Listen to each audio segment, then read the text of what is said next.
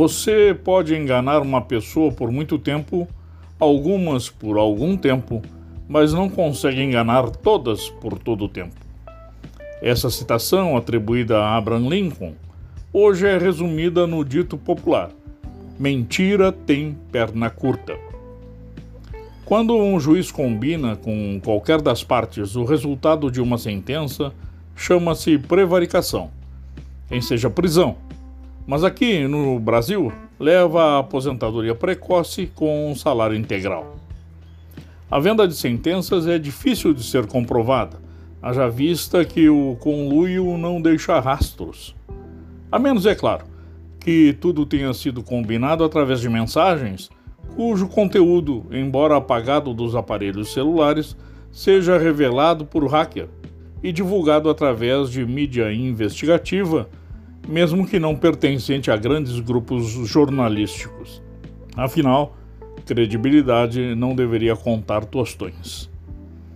Porém, pasmem, conforme nossa doutrina penal e a grosso modo, uma prova obtida por meio ilícito, como é a ação de um hacker, não pode ser usada para acusar ou muito menos condenar as pessoas que foram descobertas cometendo crimes, ou, palavra muito em voga, mal feitos.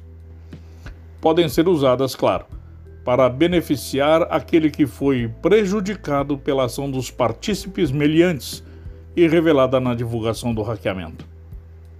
A anulação da sentença proferida contra Lula em primeiro grau por Sérgio Moro é medida que se impõe, haja vista que baseada na instrução processual conduzida por juiz parcial.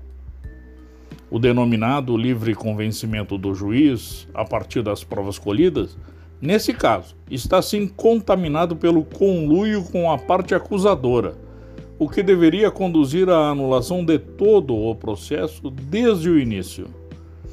E isso também incluirá o processo de Atibaia, não só porque ali ocorreu o famoso copia e cola pela juíza Gabriela Hart, mas sim porque a instrução também foi conduzida pelo juiz malfeitor. Mas quem julgará isso? O STF. Pois é. Era o que tínhamos por hoje. Boa tarde, amigos.